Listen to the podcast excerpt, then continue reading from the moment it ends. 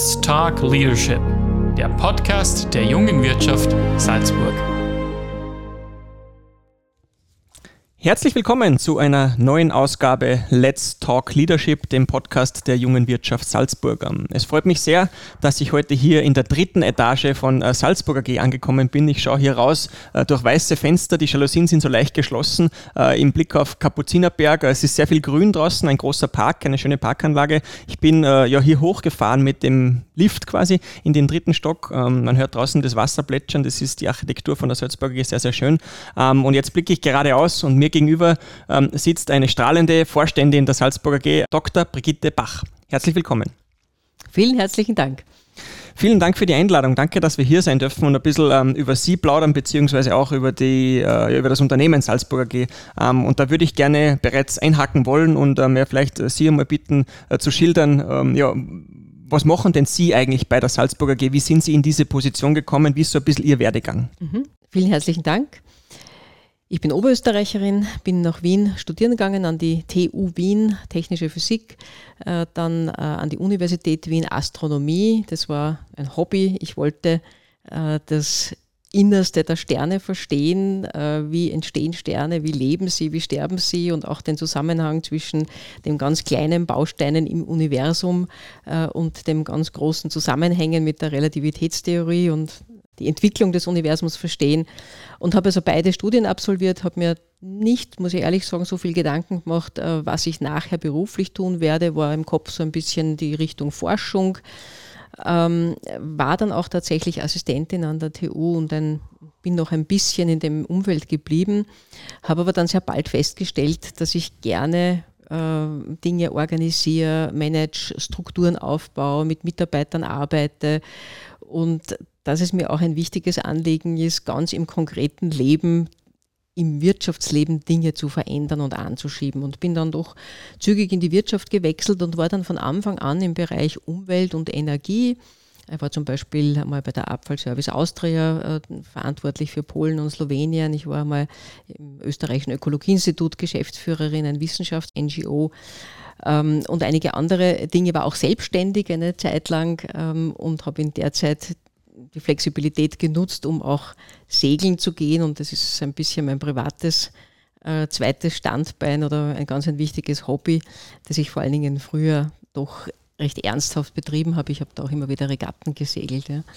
Naja, und dann ähm, so im Jahr 99 äh, bin ich dann in das sogenannte damals Arsenal Research gegangen, äh, mittlerweile Austrian Institute of Technology Damals waren wir ganz wenige Personen, nämlich sieben an der Zahl im Bereich erneuerbare Energie. Mhm. Und ich durfte das äh, mit Kolleginnen und Kollegen mit aufbauen, das Team. Äh, gab dann einige Umstrukturierungen, kontinuierliches Wachstum und am Ende im Jahr 2018 war ich dann für 250 plus minus Mitarbeiterinnen verantwortlich für die ganze also Energieforschung im Bereich Photovoltaik, elektrische Netze, thermische Netze, energieeffiziente Gebäude, ähm, auch äh, andere äh, ich mal, Technologiekomponenten wie Wärmepumpen etc., aber auch resiliente Stadtentwicklung und andere Themen.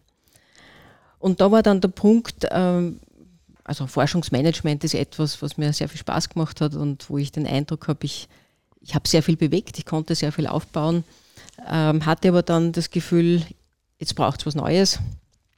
Bin dann zur Wien Energie gegangen, mhm. äh, war dort verantwortlich für neues Geschäft, neue Geschäftsmodelle, auch für Telekommunikation und Elektromobilität. Also ich habe die Seite gewechselt von einer Forschungsseite, die die Innovation versucht an die Wirtschaft zu übergeben, mhm. auf die Seite der Wirtschaft, die versucht, die Innovation anzunehmen und in Geschäftsmodelle zu übersetzen. War ein sehr spannender Schritt. Wenn man beide Seiten sieht. Wenn man beide Seiten sieht, weil man auf beiden Seiten ein bisschen versteht, wo die Schwierigkeiten und die Missverständnisse oder die, das Nicht-Verstehen liegt. Ja. Mhm. Und in dieser Zeit in der Wienenergie, ähm, das war 2020 letztes Jahr, habe ich dann im Frühling die Ausschreibung entdeckt, äh, dass ein Vorstand, Vorständin, äh, und zwar Technikvorstand gesucht wird und bei gleicher Qualifikation bevorzugt Frau und damit habe ich mich beworben und habe mir gedacht, genau das ist es jetzt. Vor allen Dingen, weil ich damit auch wieder ein bisschen zurück dann Richtung Westen äh, privat äh, gekommen bin. Das war äh, auch ein Punkt, aber ähm, weil wir vorher über Leadership gesprochen haben, ich habe immer Teams angeführt, Gruppen angeführt, war dann im AIT äh, Prokuristin und verantwortlich für diese großen Bereiche, das war der größte Bereich. Ähm, und wollte eben auch mich weiterentwickeln und auch mein Leadership weiterentwickeln. Und jetzt bin ich als Vorständin der Salzburg AG natürlich wirklich in der ersten Reihe, mhm. was ich mir immer gewünscht habe. Und jetzt kann ich auch Dinge entsprechend umsetzen und bewegen, wie ich mir es mir wünsche. Darf ich da kurz einhaken? Ja. Ähm, ich würde gerne fragen, weil Sie haben so schön das erklärt, dass Sie damals ein Team waren von, also 1999 von sieben Personen. Mhm. Ähm, das hier ist raufgegangen bis zu 250 ähm, und jetzt managen Sie bei der Salzburger wie viele? Also insgesamt sind wir in etwa 2200 Personen im mhm. ganzen Haus, ja, mhm. die wir hier verantworten. Ja. Wie würden Sie sagen, haben sich vielleicht Ihre, weil wir Leadership angesprochen haben, Ihre Leadership-Skills auch dahingehend verändert? Weil Sima Gruppen, das ist ja noch sehr familiär, 250 ist schon ein, ein, guter Mittelbetrieb und jetzt sind wir bei einem der größten Betriebe in Salzburg. Wie würden Sie sagen, wie sind Sie vielleicht anders gefordert? Der Punkt liegt auf anders gefordert und nicht weniger gefordert oder mehr gefordert. Ich glaube, Management und, und Leadership verändert sich im Anspruch, ob man ein kleines Team führt oder ein sehr großes Unternehmen. Ähm, wenn man ein kleines Team führt, ist man natürlich viel direkter im Austausch mit den äh, Personen. Da geht es dann sehr stark darum, auch Menschen zu entwickeln und im Weiterentwickeln der Menschen dann auch das Team weiterzuentwickeln. Es geht sehr stark darum, in Projekten noch Mitentscheidungen zu treffen, Menschen zu begleiten im alltäglichen Doing. Ähm, man hat also noch sehr starke Management-Komponenten im Sinn von Organisieren und, und Personalentwicklung und so weiter und so weiter der Stufe, wie Sie gesagt haben, 250 Personen, äh, die man ja auch nur mittelbar führt über ein oder zwei Management-Ebenen, ähm, ist man sicherlich noch tiefer drinnen im Operativen im Sinn von äh, Steuerung der Finanzen, Steuerung der gesamten des Personalwesens, aber auf einer etwas abstrakteren Ebene. Man ist wesentlich mehr schon im Strategischen mhm. äh, verankert. Ja. Ähm, und auf einer Vorstandsebene ist man oder sollte man gar nicht mehr am operativen Doing äh, sein, sondern ausschließlich einerseits auf der strategischen Ebene beziehungsweise Leitlinien gestalten, entwickeln, Außenbeziehungen wahrnehmen, Außenmanagement. Schon aber, daran glaube ich schon, mit den Führungskräften ähm, so zu arbeiten, dass man sie unterstützt, sich auch weiterzuentwickeln, weil nur über die Entwicklung der Personen passiert auch die Entwicklung der Organisation. Mhm. Sie sprechen die Entwicklung der Organisation ein und auch der Personen. Wie haben Sie sich in dem ganzen Prozess auch weiterentwickelt? Würden Sie, wenn Sie jetzt zurückschauen mit den Fähigkeiten und Qualitäten von 1999, diese Position jetzt auch so ausüben können, wie Sie es jetzt machen? Also ich glaube, dass es die Entwicklung und die Reife braucht. Ja? Umso höher die Position ist, umso weiter muss man oder sollte man auch in seiner Persönlichkeit entwickelt sein. Ähm, warum? Ich glaube, die Verantwortung ist sehr hoch und als Führungskraft die Leadership ernst nimmt, glaube ich, ist es wichtig, dass man so weit als möglich versucht, sich selbst weiterentwickelt zu haben. Und ich sage gleich, was ich damit meine, mhm. dass man sich nicht mit eigenen Befindlichkeiten im täglichen Doing verheddert. Ja? Mhm. Es geht sehr stark darum, Menschen zu begleiten, Projekte zu begleiten, auszugleichen, zu vermitteln, äh, zu versuchen, Steine aus dem Weg zu räumen, anzuschieben, zu ziehen, wo es es heute braucht, ja, um das ganze Unternehmen weiterzubringen und nicht durch, ich sage mal, Befindlichkeiten oder Dinge, die haben vielleicht Ecken und Kanten der eigenen Persönlichkeit noch Barrieren aufzubauen oder Steine in den Weg zu legen, mhm. sondern es geht darum, ein Enabler zu sein, Dinge mhm. voranzubringen. Man kann auch sagen, das Schmieröl äh, zur Verfügung zu stellen, dass der Motor schneller läuft. Und das kann sein, drücken, schieben, Vorgaben, enablen, Empowerment, was immer mhm. es braucht, ja, Kulturveränderungen. Und was wir noch nicht gesprochen haben, ich glaube, Leadership ist sehr relevant, dass die Führungskraft tatsächlich auch vorangeht. Mhm. Dass man tatsächlich die eigenen Visionen, Wünsche, Vorstellungen lebt und die Umsetzung, auch vor allem in Richtung Kulturbildung ist das sehr wichtig. Ja. Die Kultur, die man gerne haben möchte, muss man als Vorstand natürlich nicht nur schriftlich vorgeben, sondern auch selber leben. Mhm. Wenn Sie das jetzt so beschreiben, wie würden vielleicht Ihre direkten Mitarbeiter oder Ihre direkten Reports eine Ebene darunter Sie beschreiben in ein paar Worten? Wie würden Sie sagen, ist die Frau, Frau Dr. Brigitte Bach? sachlich, ähm, interessiert an den Themen. Man kann mit mir gut arbeiten. Ähm, versuche immer, wie gesagt, Kooperationen aufzubauen, äh, im Unternehmen Netzwerke zu stärken. Ich glaube, das trifft auf die Sachen zu, die Sie vorher ähm, angesprochen haben. Ähm, vor allem das Thema, dass ein Vorstand eher die, die Leitlinien vorgibt, noch mehr in der Strategie drinnen arbeitet. Ähm, ich glaube, das passt, äh, was Sie jetzt auch angesprochen haben. Vielleicht schaffen wir da ein bisschen den Brückenschlag, ähm, weil ähm, ja, ich habe schon gemerkt, äh, Sie, wir, wir, sprechen sehr gerne und wir, wir, wir ufern gerne auch ein bisschen aus, was die Zeit betrifft. Ähm, aber vielleicht machen wir jetzt den Brückenschlag hin zu, zur Salzburg AG ähm, und kommen dann wieder auf Sie zurück, ähm, mehr im Detail. Ähm, das würde mich nämlich ähm, ja, brennend interessieren, was Sie in Ihrer Rolle als COO, das habe ich auch gesehen mhm. beim Raufgehen, also Sie sind eine Doppelspitze bei der Salzburg AG, ähm, im, im Vorstand quasi. Äh, wo steht die Salzburger AG im Moment? Ich weiß, jeder von unseren Zuhörern und Zuhörern behauptet jetzt einmal, kennt die Salzburger AG, für jeden ist ein Begriff. Der eine hat das Internet da, der eine äh, bezieht den Strom äh, etc. bei Ihnen. Ähm, wie würden Sie die Salzburger AG beschreiben? Mhm. Wir sind eine Green Tech Company und gehen einen ganz spannenden äh, Weg seit einem Strategieprozess äh, des letzten Jahres, also vor meinem Eintritt, äh, der jetzt äh, sehr erfolgreich schon umgesetzt wird. Worum geht es? wir beschäftigen uns mit nachhaltigen digitalen Lösungen. Wir entwickeln neue Lösungen und Services, wollen damit wachsen über Salzburg hinaus, jedenfalls in Österreich, äh, voraussichtlich auch darüber hinaus im deutschsprachigen Raum oder in ganz Europa.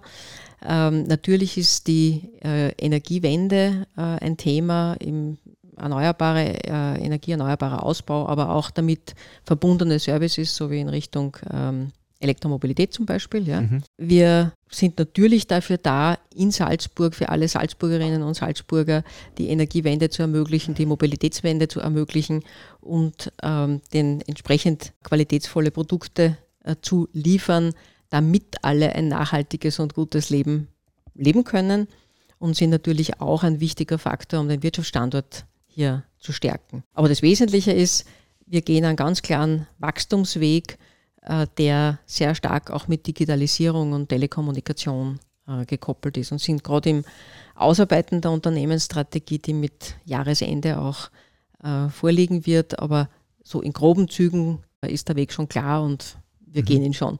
Mhm. Also Sie haben ganz eine interessante Sache am Anfang gesagt. Sie sind eine, eine Green Tech Company, das habe ich mir da mitnotiert. Das finde ich ganz spannend. Und dann ist ein paar Mal auch das Wort Nachhaltigkeit mhm. gefallen. Mhm. Ähm, wir selbst bei der jungen Wirtschaft, das ist auch ein, ein wichtiges Thema für uns, das äh, uns äh, ja im täglichen Leben beschäftigt, aber natürlich auch in dem Ausblick. Ähm, Stichwort Nachhaltigkeit. Wie wichtig ist das tatsächlich für die Salzburg AG? Ich glaube, wenn man ein ernstzunehmendes Wirtschaftsunternehmen in dieser Zeit jetzt sein möchte, dann muss man das Thema Nachhaltigkeit ernst nehmen. Es geht gar nicht anders. Und Nachhaltigkeit ist sehr seriös und ernsthaft zu verstehen als der ursprüngliche Begriff, wie man ihn aus dem Brundtland-Report zum Beispiel kennt, wo man sagt, es geht darum, dass wir nur so viel Ressourcen verbrauchen, dass auch unsere nachfolgenden Generationen noch ausreichend Ressourcen zur Verfügung haben. Oder dass man sagt, es gibt, die, es gibt mehrere Zieldimensionen, die man also als äh, Unternehmen als gesamte Wirtschaft und natürlich auch als Gesellschaft erreichen muss und halten muss. Das ist natürlich die wirtschaftliche Komponente. Wir sind ein Wirtschaftsunternehmen. Mhm. Es geht aber auch um die Umwelt, um die ökologische Komponente und den Klimawandel und die CO2-Emissionsreduktion. Und es geht natürlich auch um eine soziale Komponente, sowohl im Unternehmen als auch in der Gesellschaft muss man im Sinne der Nachhaltigkeit darauf achten, äh, Menschen nicht zu verlieren. Mhm. Und ja, Klimawandel etc. sind natürlich Riesenaufgaben, auch gesamtgesellschaftlich gesehen wo mhm. man nur so drauf reagieren kann. Mhm. Also das, das finde ich ganz spannend. Das Ökologische, die äh, Ökonomie quasi und dann das, die soziale Komponente, dass man es durch diese drei Linsen, sage ich jetzt mal, auch betrachtet, das Umfeld und sich selbst vor allem wahrscheinlich auch. Genau, genau. Und wir werden ja auch spannende Geschäftsmodelle und Möglichkeiten haben, so wie die Energy Communities, ja, die, mhm. die von uns jetzt auch vorbereitet werden, auch als Produkt für Salzburgerinnen und Salzburger und äh, auch darüber hinaus in Österreich, wo es mit dem neuen äh, EAG, Erneuerbaren Ausbaugesetz, ja jetzt möglich ist, dass sich Bürgerinnen und Bürger äh, zusammenschließen können und auch selber bei Wohnprojekten zum Beispiel Energie erzeugen, verteilen und nutzen. Also solche Dinge wollen wir unterstützen und uns auch als Dienstleister anbieten. Und ich denke, das sind ganz klar Dinge, die, die auch in eine Nachhaltigkeitsrichtung gehen. Ja. Mhm. Also wir merken es natürlich auch aus, aus Salzburger, sage ich, und Salzburgerinnen, äh, aber natürlich auch aus Österreicher und Österreicherinnen. Wir leben zum Glück äh, in einem Land, wo schon sehr viel mit erneuerbarer Energie gearbeitet wird. Ähm, da sind wir, glaube ich, äh, weltweit gesehen definitiv im absoluten Spitzenfeld ähm, und da braucht man sich nicht verstecken. Ähm, aber wenn wir jetzt so in die Zukunft ein bisschen schauen, die Salzburger G vielleicht zeichnet im Jahr 2030, sage ich mal, wenn man ein paar Jahre nach vorne schaut oder vielleicht 2025, wie sehen Sie das Stichwort Green Tech Company zum Beispiel in 15 Jahren? Wo wird man die Salzburger G noch sehen in dem Bereich? Wir werden nach wie vor für Salzburg ähm, Infrastruktur bereitstellen im klarerweise elektrischen Verteilbetrieb in der Fernwärme.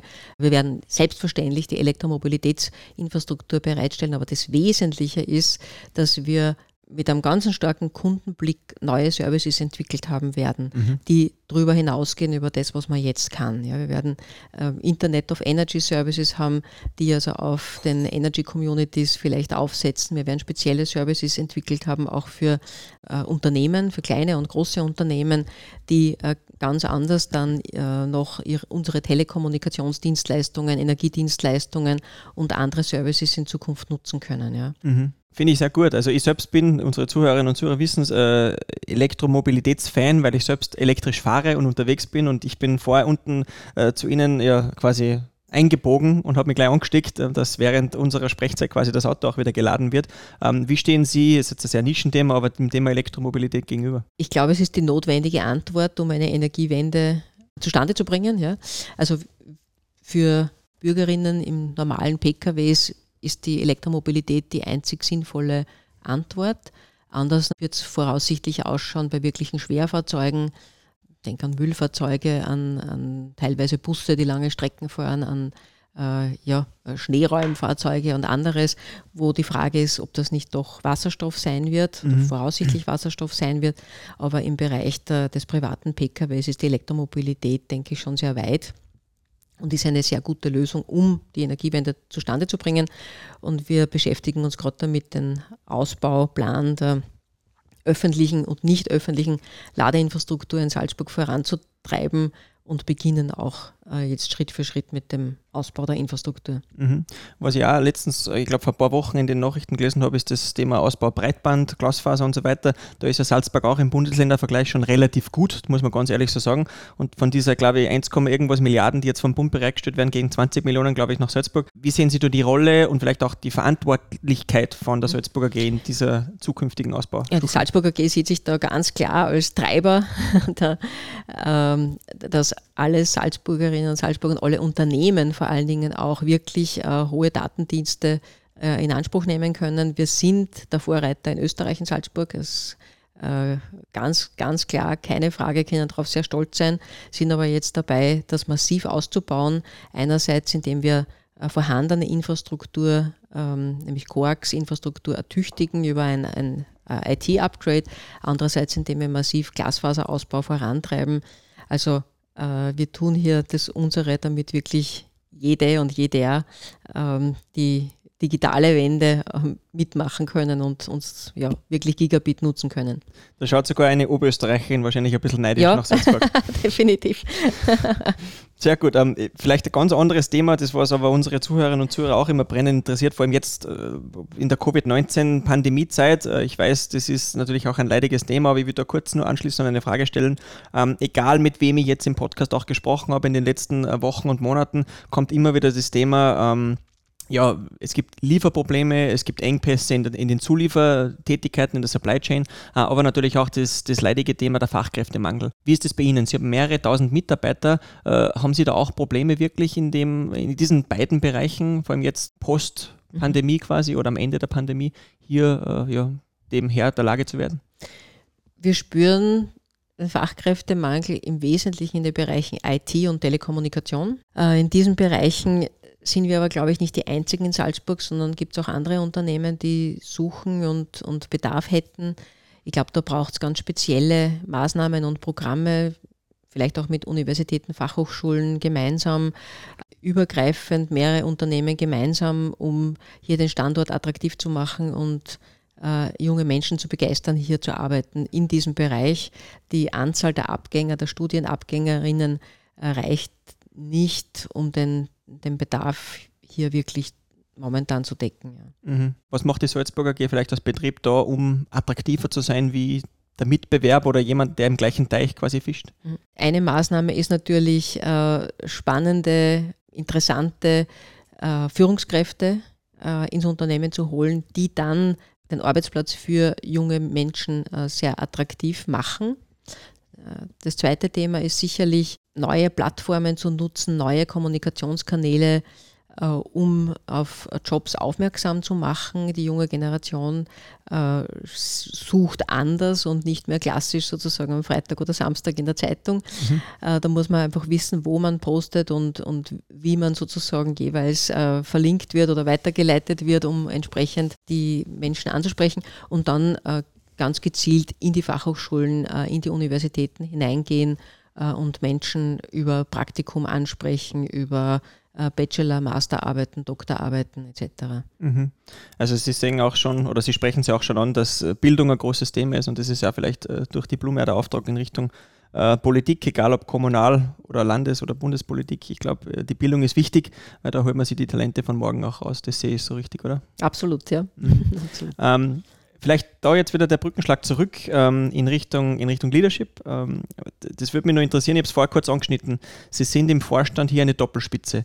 Ähm, jetzt kommt meine klassische Frage, auch die stelle ich immer, wenn jemand das nicht alleine macht, sondern eine Doppelspitze. Äh, wie sehen Sie das? Was sind die, die Vorteile und Nachteile, wenn Sie jetzt zu zweit sind? Oder im Gegensatz, wenn Sie alleine wären? Es ist ganz klar ein Vorteil, im Team zu arbeiten. Es beginnt mit dem Thema, dass die Salzburger AG ein sehr breites Portfolio hat, der Aufgabenbereich riesig ist. Also es, es ist sehr, sehr, opportun, dass hier zwei Menschen an der Spitze sitzen. Äh, das zweite Thema ist sicherlich, äh, dass ein Vier-Augen-Prinzip äh, gut ist. Und zwar meine ich das nicht im Sinn von Kontrolle, sondern mehr im Sinn von Beratung, Austausch, ähm, einfach wenn zwei Leute auf was draufschauen, dann hat man ein breiteres Feld, eine ja, breitere Meinung oder breitere Meinungsvielfalt und kann dann eine gute Entscheidung treffen. Ähm, und ich glaube auch, dass das Thema Mann und Frau an der Spitze ein besonders schönes Signal äh, für die Salzburger AG ist. Und es ist ja auch der einzige der großen Energieversorger in Österreich, wo das so ist. Und da können wir sehr, sehr stolz darauf sein. Das ist äh, ungewöhnlich und sehr schön und sehr zukunftsweisend. Finde ich super und da ist wirklich viel dabei gewesen, das kann man jetzt noch ein bisschen rausfiltern. Ähm, ein, ein, Thema, was mich da interessieren würde, Sie haben es angesprochen, äh, Mann, Frau, das, das, das Gendern vor allem in so einem großen Betrieb, in so einer Führungsebene, sieht man nicht so oft. Ähm, wie würden Sie das beschreiben? Wie war es für Sie als Frau auch auf der Reise dorthin zu kommen in so eine Top-Führungsposition? War das immer einfach? Nein, es hat schon begonnen an der TU Wien, ähm, wo wir nicht von allen äh, Assistenten oder Professoren als Frauen ernst genommen wurden sozusagen. Also in meiner äh, Generation oder in meinem Semester waren wir 100 in der ersten Physikvorlesung, davon nur vier Frauen. Wahnsinn. Die vier Frauen haben allerdings alle abgeschlossen. sehr gut. Ähm, es war unterschiedlich. Wie gesagt, manche haben uns auch sehr unterstützt, manche waren sehr skeptisch. Ähm, Im Berufsleben im Großen und Ganzen waren mir gegenüber nie schwere Verfehlungen, aber es, es ist in der Kultur in den vergangenen Jahrzehnten immer noch spürbar, äh, dass es ungewöhnlich ist, wenn eine Frau einen Führungsanspruch erhebt, wenn eine Frau Verantwortung in die Hand nimmt. Also es gibt immer wieder Menschen, Männer, aber auch Frauen, mhm. Äh, die das, die sich schwer damit tun oder die es auch nicht verstehen oder die damit auch nicht adäquat umgehen können. Mhm. Ähm, gläserne Decken gibt es auch, mhm. ja, also auch das ist noch immer der Fall. Äh, wenn es auch vielerorts weniger wird. Ja. Mhm. Wieso glauben Sie, ist das so? Ich glaube, wir leben in einer, also ganz Europa äh, ist noch durch eine äh, patriarchale Kultur geprägt, äh, wo Männernetzwerke immer noch sehr stark dominieren. Und es verändert sich sehr langsam. Also die Kultur verändert sich über Generationen. Ähm, und innerhalb einer Generation ist es schwierig, äh, hier wirklich Veränderung zu erzielen. Aber es bewegt sich und ich habe vielleicht zu dem Thema um noch ein paar Zahlen zu nennen. Ähm, wir haben eine Studie gefunden von Statistiker im März 21, wenn man jetzt die 200 umsatzstärksten Unternehmen anschaut in Österreich, dann sind in Geschäftsführungen nur 9% Frauen mhm. und in Aufsichtsräten 23,5%. Und wenn man einzelne Branchen anschaut, ist es unterschiedlich. Also in der Industrie sind es überhaupt nur 5,2 Prozent Geschäftsführungen und in den, im Finanzbereich sind es sogar 13,7, also ein bisschen mehr. Aber man sieht, ähm, es ist immer noch die Ausnahme und das ist sehr schade, weil man auch von Studien her weiß, dass gemischte Teams und das gilt für Mitarbeiterinnen, es gilt aber auch für Führungskräfte und das gilt natürlich auch für Vorstände und Aufsichtsräte, dass in gemischten Teams tendenziell innovativer, lösungsorientierter gearbeitet wird und dass mit gemischten Teams auch effizienter äh, gearbeitet wird. Und das braucht man natürlich. Also es tut einem Unternehmen gut. Unternehmen sind nachweislich nachhaltig besser organisiert oder erfolgreicher, wenn an der Spitze gemischte Teams stehen. Das kennt man aus Studien. Ja. Mhm. Also es ist sozusagen auch im Sinn des Unternehmens wichtig, mehr Frauen reinzuholen, mhm. wenn man Kultur verändern möchte, wenn man wachsen möchte, wenn man Innovation möchte, etc. Und dann kommt natürlich noch ein ganz wichtiges Thema. Äh, nicht nur die Salzburger AG, aber auch viele andere große Unternehmen stehen jetzt vor der Pensionierungswelle der Babyboomer. Mhm. Mhm. Das sind sehr, sehr viele Menschen, die in Ruhestand gehen in den nächsten fünf bis zehn Jahren. Und es braucht jetzt neue, junge Talente mit neuen Qualifikationen, insbesondere im digitalen Bereich die mhm. wir hereinholen müssen. Und es werden die Burschen alleine nicht genügen, ganz unabhängig von der Vielfalt, die man braucht und ganz mhm. unabhängig von dem, was ich vorher gesagt habe, dass Frauen und Männer in gemischten Teams besser arbeiten als äh, in, in ähm, homogenen Gruppen. Mhm, mh, mh. Also wir brauchen die Talente und wir werden die Frauen brauchen, um dieses Loch auch zu füllen. Was könnten Sie da vielleicht jetzt äh, der jungen, aufstrebenden Führungspersönlichkeit weiblich, die jetzt bei uns zuhört, also unsere Zuhörerinnen, äh, denen auf den Weg mitgeben, wenn die das jetzt hören und vielleicht gerade am Radl in die Arbeit fahren und den Podcast hören? Äh, was sagst du denen jetzt, vielleicht, ich würde nicht sagen aufbauende Worte, aber was sind so Ihre Tipps aus Ihrer Erfahrung, die jetzt doch ähm, ja einige Jahre schon ist, auch nicht nur bei der Salzburger AG, sondern im Energiebereich? Was können Sie denen mitgeben? Man soll das machen, was einem Spaß macht. Dort ist man nämlich gut nicht vom Weg abbringen lassen mhm. und dranbleiben, hartnäckig dranbleiben, nicht aufgeben. Mein Vater hat immer gesagt, aufgeben tut man einen Brief. ja, genau, richtig. nicht aufgeben, äh, dranbleiben und sich nicht verunsichern lassen, frühzeitig sich bewerben für Praktika, die fachliche Orientierung weiterentwickeln, aber auch beginnen, Soft Skills zu entwickeln, schauen, dass man sich in Richtung, ich sage einmal, egal ob in ähm, einem zweiten Studium oder in, in einzelnen Managementkursen oder einfach in Ausbildungen, unbedingt mit Themen wie Projektmanagement beschäftigen, Führung äh, bis hin zu Controlling, ähm, Kommunikation, also einfach ein bisschen einen breiteren Blick noch auf die Unternehmenswelt kriegen und wie gesagt, mhm. nach vorn gehen. Let's go. Ähm, wie bilden Sie persönlich sich weiter? Was machen Sie, damit Sie immer so on top of things bleiben und in Ihrer Branche, aber auch natürlich auch mit einem, einem weiteren Horizont äh, immer ja quasi den Vorsprung haben? Mhm. Ich versuche insbesondere, gut, in der, in der Vergangenheit im AIT war sozusagen das äh, Vorne bleiben und on top bleiben äh, ein Teil des Berufs, weil in der Forschung sozusagen muss man ganz vorne wissen, was gerade läuft. Ja, da geht es gar nicht anders oder da gehört es zur Kernaufgabe. Jetzt versuche ich oder werde ich wieder versuchen, äh, hoffentlich in einer bald nach Corona-Welt äh, verstärkt auf Konferenzen zu fahren und mich äh, weiterzubilden, in, indem man mit äh, anderen Unternehmen spricht, indem man mit Forscherinnen und Forschern spricht, indem man entsprechend äh, Fachzeitungen auch äh, konsumiert, um wirklich vorne zu sein inhaltlich. Aber natürlich geht es auch darum, wenn irgendwo neue rechtliche Vorgaben sind oder ähm, andere Dinge muss man natürlich auch hier weiter, sich hier weiterbilden. Ja. Mhm. Also dann gehe ich auch einmal in ein Seminar, in einen Kurs, äh, was halt ansteht. Mhm, mhm, mhm. Also ich merke schon, Sie sind sehr umtriebig und schauen, wenn es geht, natürlich auch, dass man da wieder draußen ist und seine Netzwerke stärkt und sich gegenseitig hier auch wieder befruchten kann. Ähm, ja, Sie sehen es, wenn man auf die Uhr schaut, wir sind schon wieder sehr fortgeschritten. Die halbe Stunde ist eigentlich schon wieder quasi um. Ähm, es ist ein unglaublich äh, spannendes Gespräch gewesen bis dato. Ähm, ich habe jetzt noch ähm, ja, eine Frage, die jedes Mal bei uns im Podcast kommt und ähm, das ist vielleicht wahrscheinlich ein bisschen deckungsgleich mit dem Sie gerade oder was Sie gerade gesagt haben zu den jungen Unternehmerinnen Unternehmerinnen. Ähm, aber viele unserer Zuhörer sind halt Gründer beziehungsweise haben gerade gegründet, haben eine Idee im Kopf, äh, mit der sie gerade spielen, ob sie jetzt gründen sollen ähm, oder sind in der Betriebsnachfolge, äh, egal ob das ähm, ja, unsere Landwirte sind da draußen oder vielleicht ein Handwerksbetrieb vom Papa, von der Mama gerade übernehmen. Ähm, was würden Sie mit Ihrer ja, Erfahrung beziehungsweise mit den Learnings, die Sie auch gemacht haben, Fehler, Erfolgsgeschichten in der Vergangenheit, äh, diesen Personen mitgeben, wenn die jetzt vielleicht ein bisschen zweifeln gerade oder vor einer wichtigen Entscheidung stehen? Das eine, wie Sie sagen, ist ähnlich zu den jungen Frauen. Ich denke, äh, mutig sein, ehrgeizig sein, dranbleiben, sich nicht irritieren lassen äh, und wirklich hartnäckig einen Weg gehen. Der zweite Punkt ist allerdings realistisch sein im Sinn des Business Cases. Also wirklich, wirklich einen guten Business Case, im, mit gut meine ich im Detail überlegen, selbstkritisch hinterfragen mit einem oder mehreren anderen, äh, die vielleicht ähm, von der Finanzseite gut sind oder die sie vielleicht auch mit Menschen, die von einem ganz anderen Fachgebiet kommen, kritisch hinterfragen, checken, kann das klappen, kann das passen und wenn es ein Ja ist, dann los. Mhm. Sind wir wieder beim, beim Los und beim Let's Go. Ähm, ja, Frau Dr. Brigitte Bach, vielen, vielen Dank für Ihre Zeit.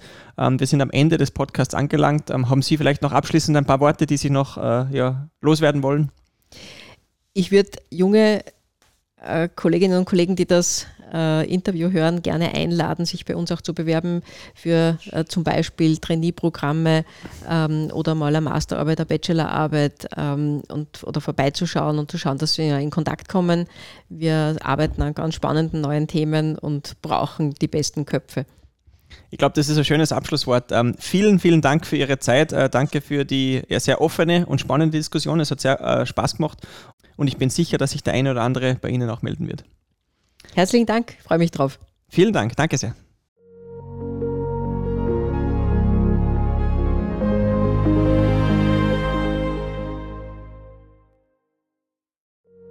Let's Talk Leadership, der Podcast der jungen Wirtschaft Salzburg.